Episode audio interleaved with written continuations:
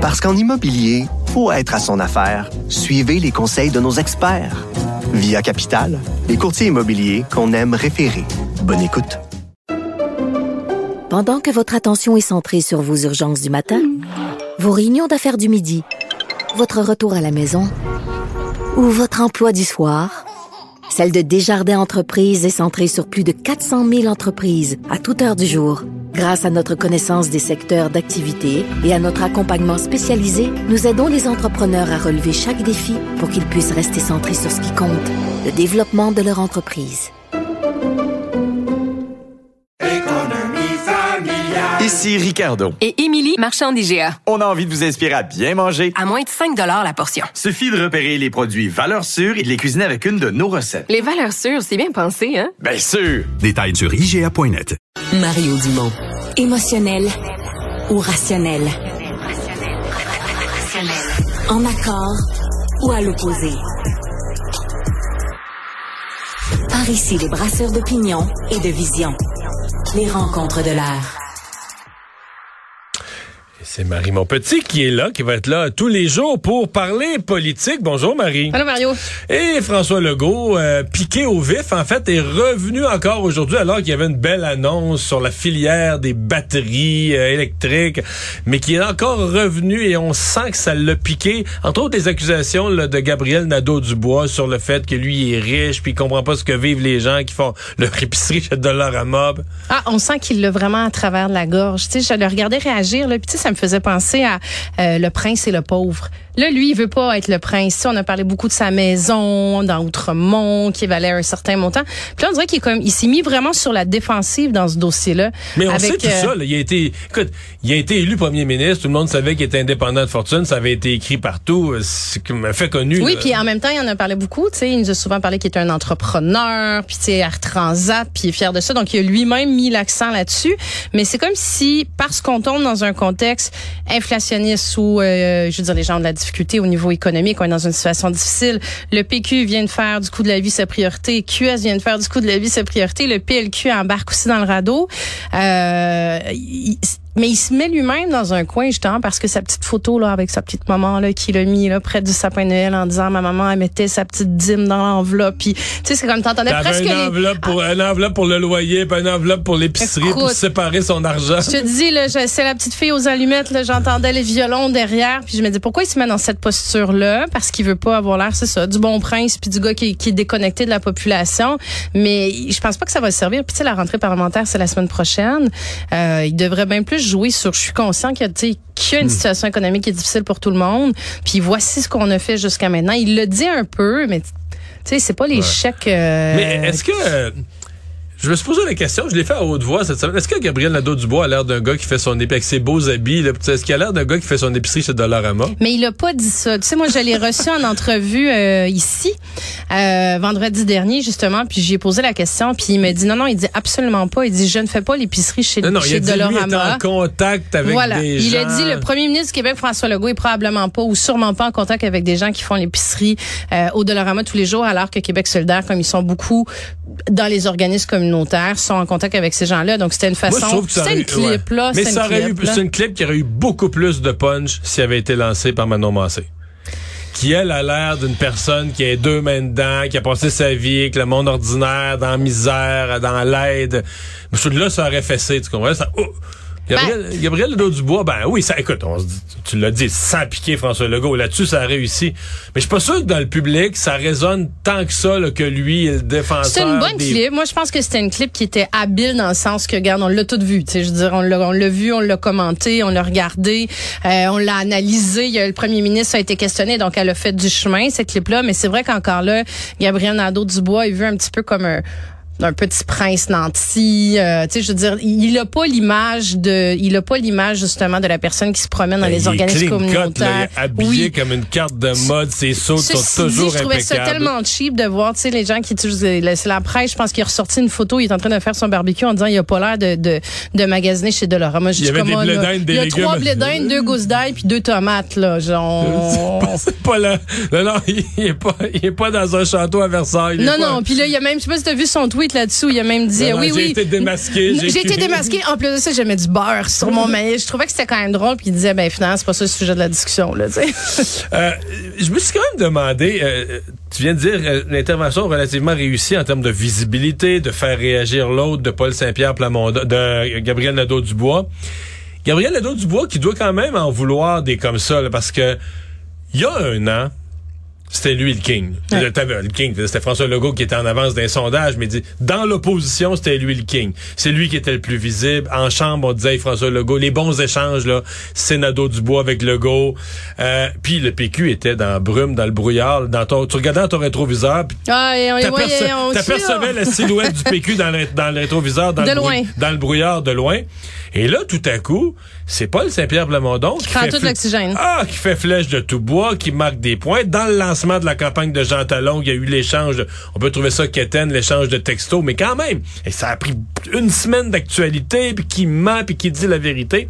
Alors, je pense qu'il y a des matins, Gabriel Nadeau-Dubois doit dire, mais qu'est-ce qui s'est passé? Comment ça se fait là, que le PQ est rendu... Le, le- le- Mais c'est comme s'il était il- là il, il- il- écoute c'est un peu c'est un peu euh, au des hauts et des bas depuis l'élection parce que on dirait qu'ils sont complètement déboussolés depuis l'élection parce que comme tu dis là, ils partaient à l'élection écoute euh, le couteau entre les dents le vent dans Ben, les il nous disait qu'il voiles allait devancer le PLQ, devenir l'opposition L'opposition officielle. officielle, puis euh, il laissait presque entendre qu'il pouvait former le gouvernement, puis si c'était pas cette fois-là, ce sera la prochaine élection. Écoute, puis c'était pas Bon, c'était pas complètement irréaliste, là, c'était pas très réaliste, mais ce que je veux dire, c'est qu'effectivement, il se portait bien. Il était c'est- deuxième, il était clairement deuxième Oui, dans oui. les sondages.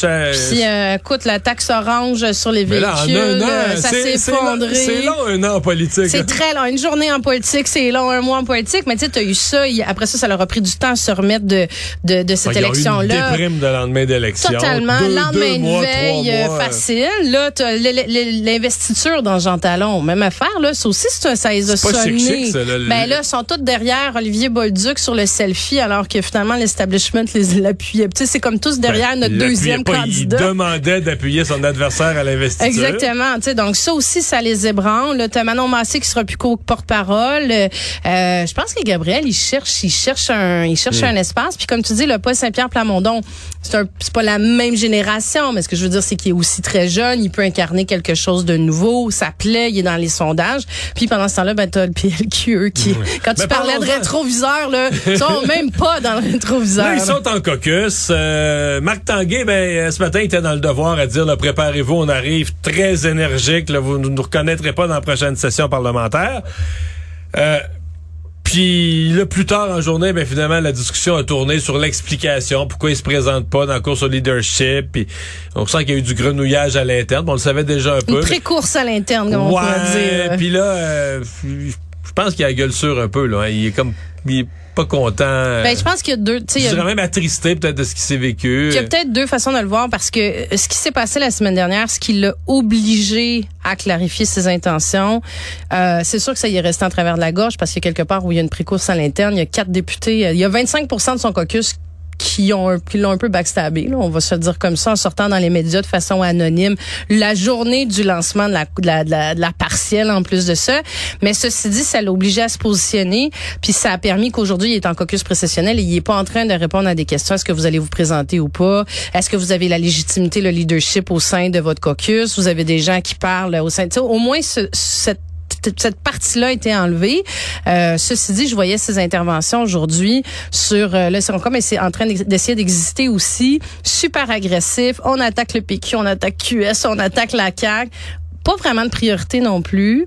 Euh, je sais pas plus où ils il sont dit- sur l'échiquier Ouais, politique. C'est son intervention ce matin dans le devoir où il dit on arrive, là, on va être, euh, on va être d'attaque ou on, je sais pas des mots qu'il employait, mais j'ai jamais entendu personne dire que le parti, que, en tout cas que Marc Tanguay manquait là, de, de coffre Ben à l'attaque.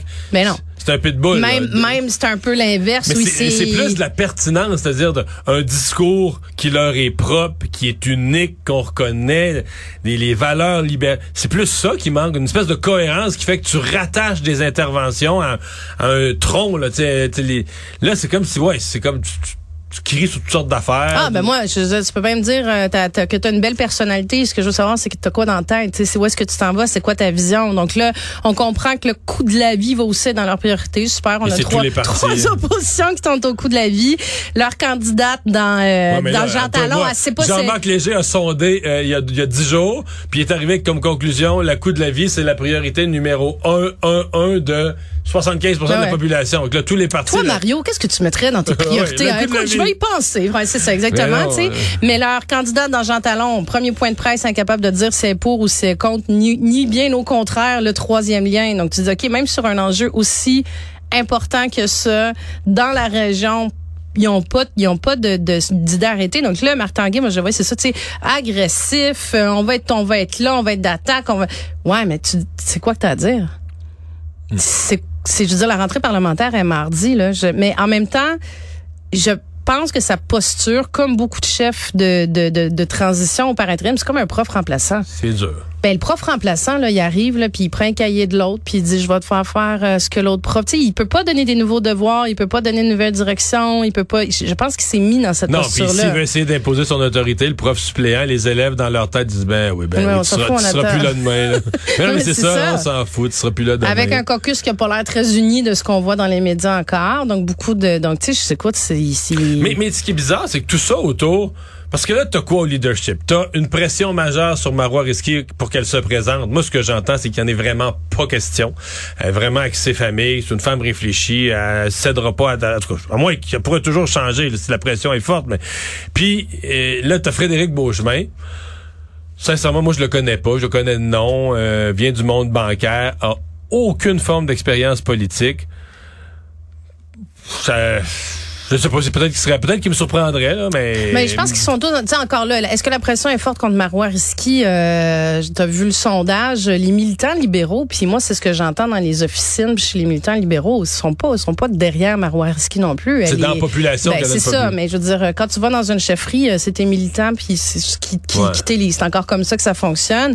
Frédéric Beauchemin peu pas du tout connu euh, des militants. Là, il est en train de, il est parti en tournée au Québec euh, de par lui-même. je sais pas, je le connais pas. Est-ce que tu, tu y vois des qualités, un charisme? Moi, j'ai vu quelques conférences de presse de lui. Mais c'est- c'était tellement des balbutiements, des premières conférences de presse à vie. Il y en a tellement peu ça. faites. Mais tu sais, je donnerais, je donnerais même pas une note de passage. C'était plate, il n'y avait rien à signaler. Ben, ben, C'est quelque chose de devenir chef, là, devenir. Tu sais, même, je te dirais, On devenir. pas, on n'est pas à Jean Lesage par Robert Bourasson, on s'entend, mais encore là, il commence. Ouais. Euh, Ça, moi aussi, j'ai vu les premiers, trop sévère, premiers mais points quand tu me dis, quand tu me dis, il serait chef, lui, là, ouais, un peu, là. Non, ben là, je pense que les militants, ce qu'ils espèrent, c'est qu'une fois que le parti va finir par finir par faire connaître ses règles, euh, il y a peut-être des gens qui sont dans l'ombre et qui attendent de, qui attendent de savoir ça. Tu sais, quelqu'un qui travaille là, dans le domaine professionnel peut pas se commettre sur la place publique puis apprendre dans un mois que la course à la chefferie elle va être en 2025. Ce qui pourrait arriver. Mais ce qui pourrait arriver, c'est ça la grande question. C'est est-ce que c'est une course rapide, c'est une course tardive, c'est une course sur un an, c'est une course sur deux ans? Si t'es député, ça va. Je veux dire, t'as ton salaire de l'Assemblée nationale de toute façon pendant que tu fais ta, ta, ta course. Si t'es dans un contexte professionnel, ça devient difficile d'être dans une course à la chefferie puis de garder ton, tu sais, je veux dire, ta job en même temps. Donc, euh, je pense qu'il y a des gens qui sont tapis et qui réfléchissent. En tout cas, on le souhaite Et- au Parti libéral du Québec parce que pas de chef, euh, ça fait pas une grosse, grosse course.